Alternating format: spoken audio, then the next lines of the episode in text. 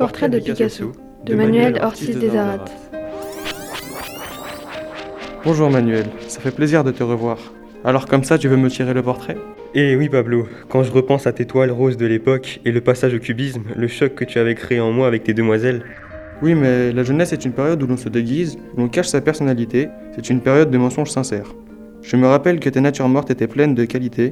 La dernière que tu as faite montre bien le cubisme. Oui, mais aujourd'hui, l'époque cubiste est révolue. Je ne peux plus te peindre comme Juan Gris t'avait montré en 1912. C'est vrai qu'en termes d'art, je n'ai pas cessé de chercher de nouvelles manières de peindre. Et encore aujourd'hui, je me laisse inspirer par mes pensées et mes rêves.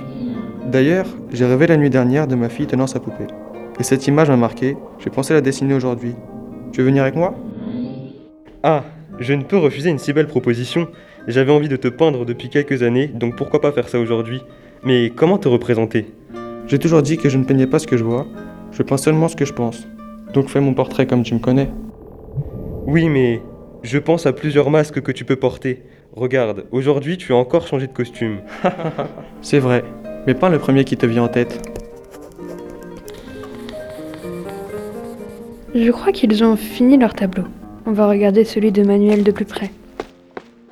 Six couleurs. Des couleurs rabattues, sombres, Rouge, Vert, jaune, gris, noir, blanc. C'est un portrait avec des formes simplifiées. Un cercle gris sous un cercle blanc pour les yeux et au milieu un triangle jaune, un nez il me semble, et un demi-cercle fractionné par deux couleurs. Ce sont les cheveux ou le crâne? Ce portrait n'est pas disproportionné, juste simplifié. Le corps est là, debout au milieu du tableau, droit devant nous, et je crois bien qu'il nous fixe. Je ne sais pas dire s'il est heureux ou non, mais là, il sourit. Oui, mais regarde bien. Son sourire, enfin l'intérieur de sa bouche, il est vert. Et la couleur du fond, juste derrière lui, elle est verte aussi. Ça signifie que ce visage est plat, sans profondeur. C'est étrange pour un visage. C'est peut-être un masque, ce qui pourrait expliquer le vide dans ce visage.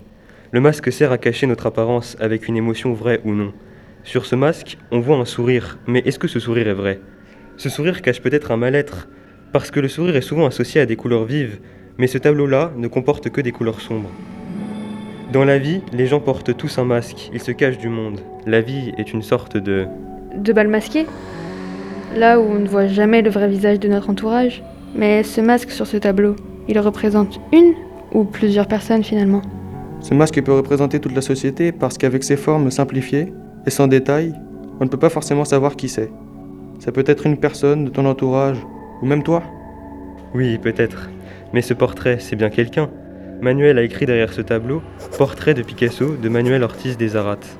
Mais en quoi ce portrait ressemble à Picasso? Bonne question.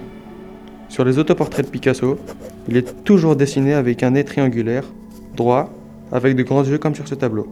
Mais aucun de ces autoportraits ne sourit. Alors, d'où vient ce sourire? Manuel a peut-être voulu immortaliser l'émotion de Picasso avec ce portrait masqué, comme s'il avait toujours connu Picasso comme une personne joyeuse.